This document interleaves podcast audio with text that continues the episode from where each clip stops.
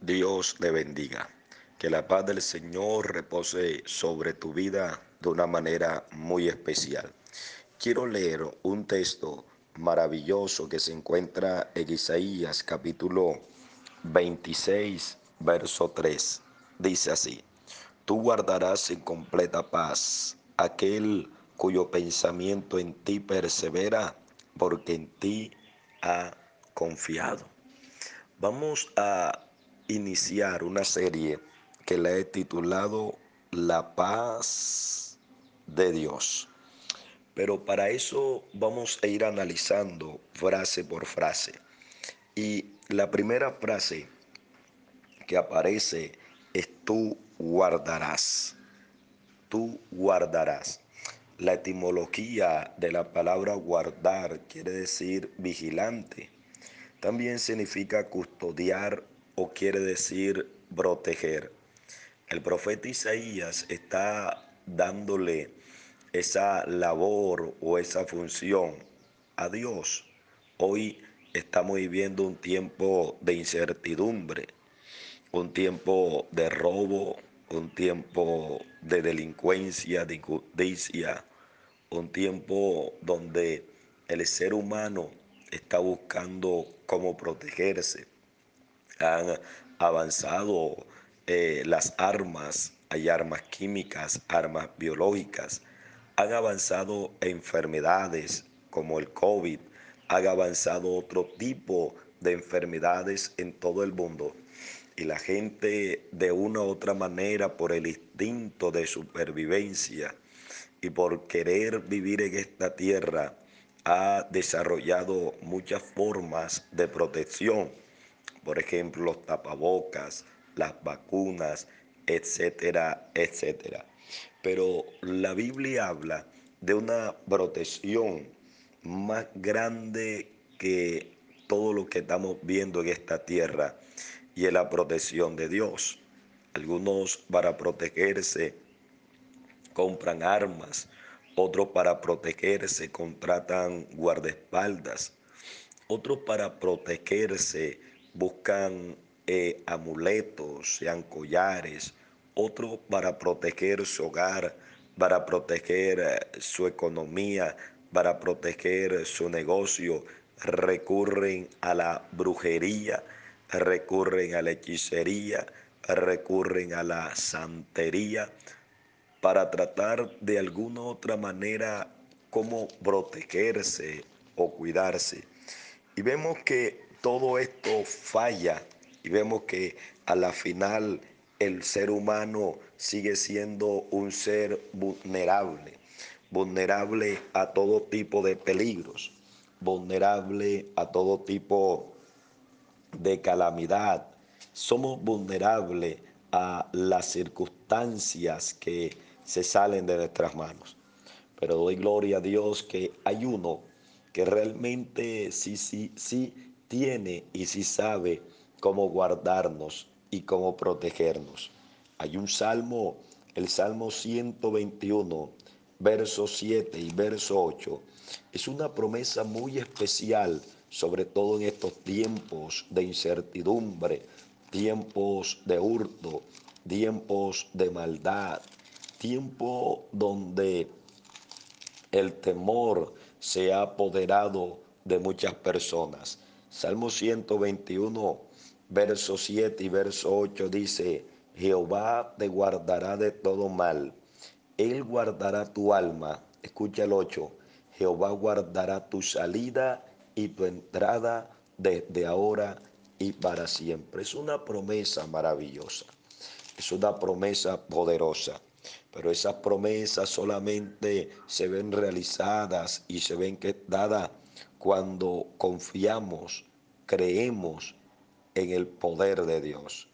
Realmente cuando nosotros comenzamos a confiar, a colocar nuestra vida, a colocar la familia, a colocar nuestra economía, a colocar todo en las manos del Señor, entonces Dios mismo se encarga de custodiarnos, se encarga de protegernos.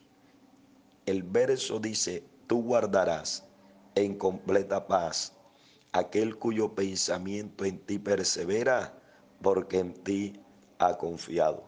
Y vamos a introducirnos poco a poco en este versículo y descubriremos verdades y riquezas maravillosas para nuestra vida.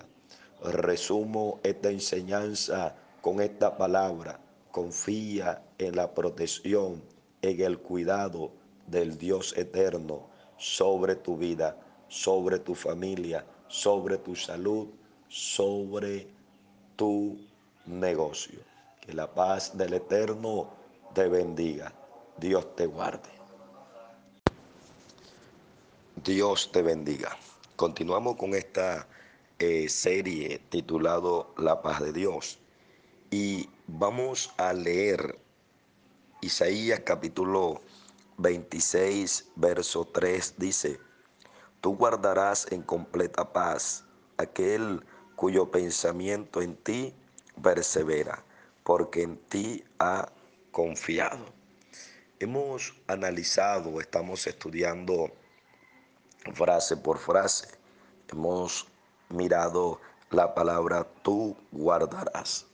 Y tenemos que entender de que Dios es nuestro guardador, nuestro sanador, nuestra fortaleza, nuestro pronto auxilio en la tribulación. La segunda palabra a estudiar es la palabra completo, completo. La etimología de la palabra completo quiere decir lleno, significa acabado o también quiere decir poner lo que falta. Y bajo esos significados vamos a estar profundizando en esta frase. Tenemos que entender que todo ser humano o toda persona que nace, nace con un vacío tremendo, un vacío indescriptible, un vacío en su alma que no lo puede llenar con nada ni lo puede llenar con nadie. De allí notamos las falencias del ser humano que trata de buscar afuera lo que realmente trae alegría es adentro, vacío. Hoy vemos personas de que pueden tener buenos trabajos, pero se sienten fracasados.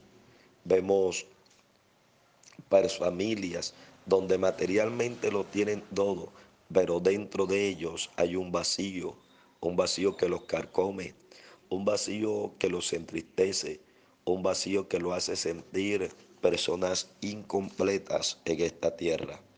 Escúchame esto, ese vacío lo podemos llenar o el ser humano lo quiere llenar de diferentes formas. Algunos lo llenan de duda. La pregunta que quiero arrocarte, si me lo permites, en esta hora es, ¿de qué estás lleno?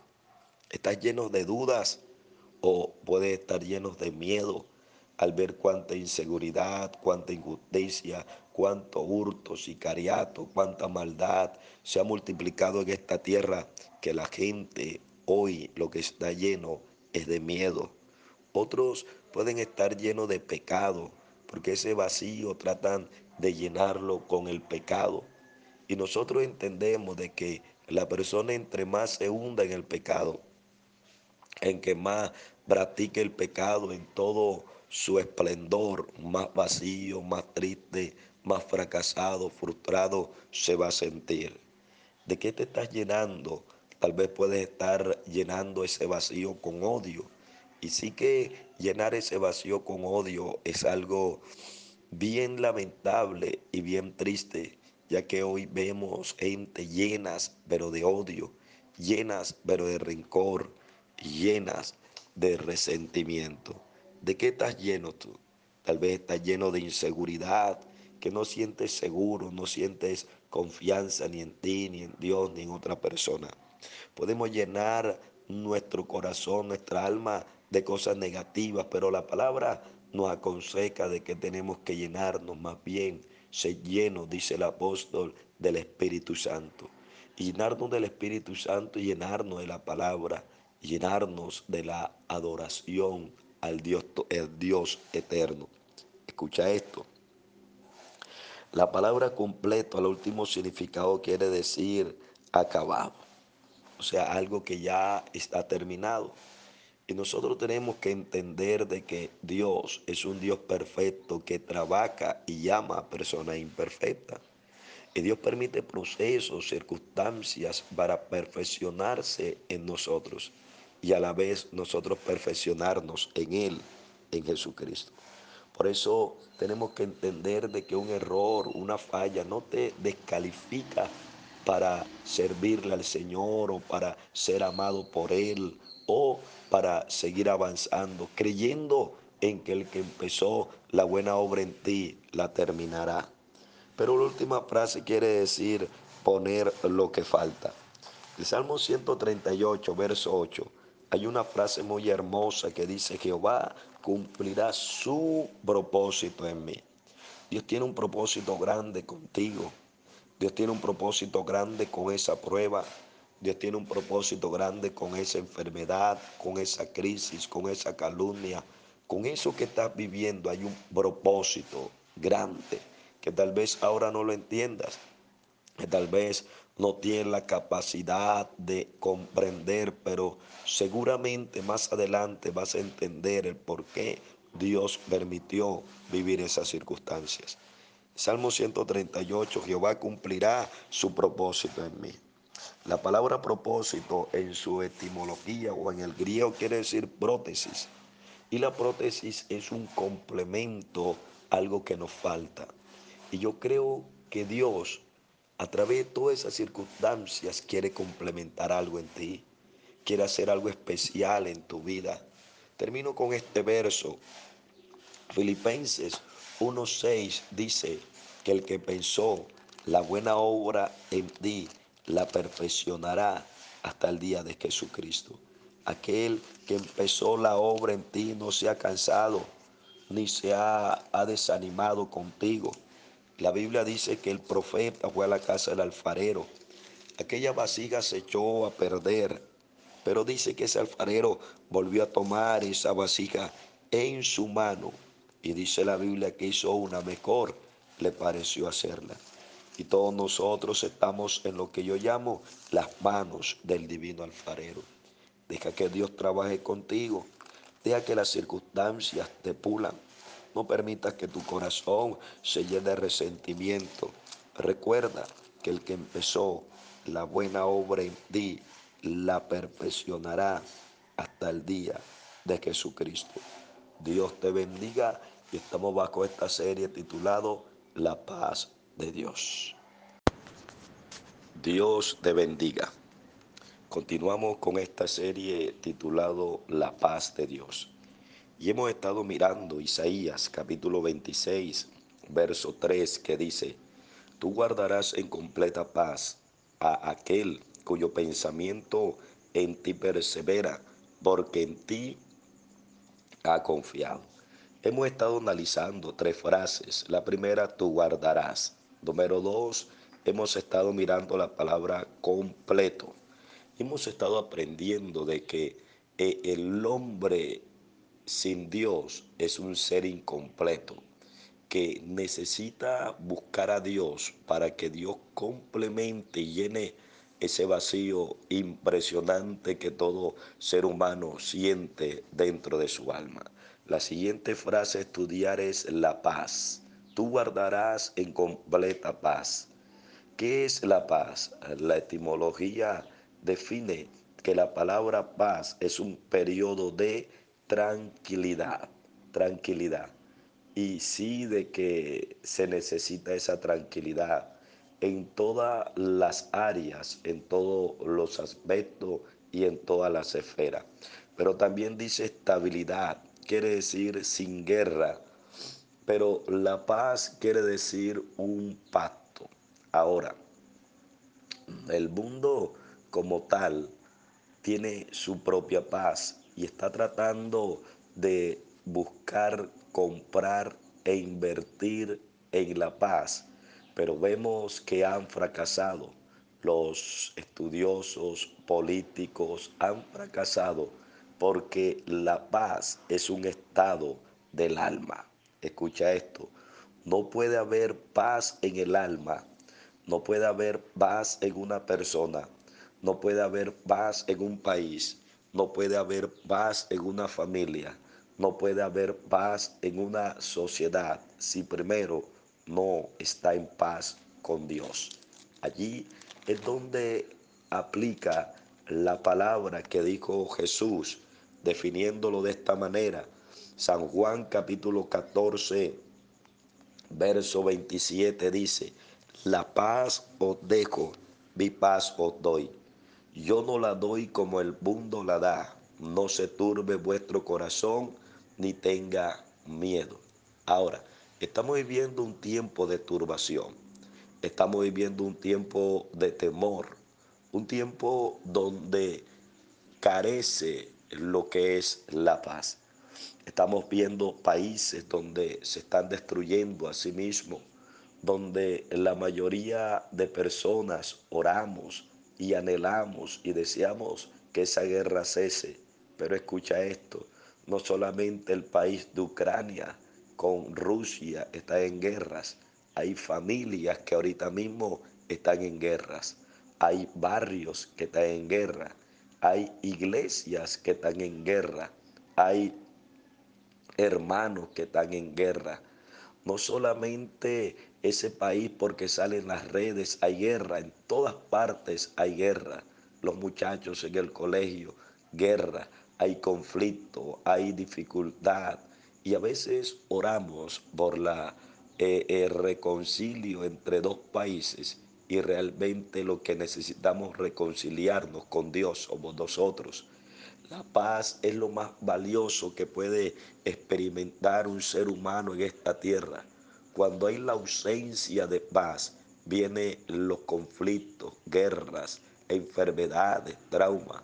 Se necesita la paz para dormir, se necesita la paz para comer, se necesita la paz para amar, se necesita la paz para emprender. Y como necesitamos esa paz, la paz no es solamente una tres letras, no. La paz significa Jesucristo, significa aquel que puede entrar a lo profundo de tu alma, de mi alma, y proporcionarnos la paz. Como dice la frase, la paz no es la ausencia de problemas, es la presencia de Dios en nuestra vida. Entonces, entre más te acerques a Dios, más vas a encontrarte con la paz.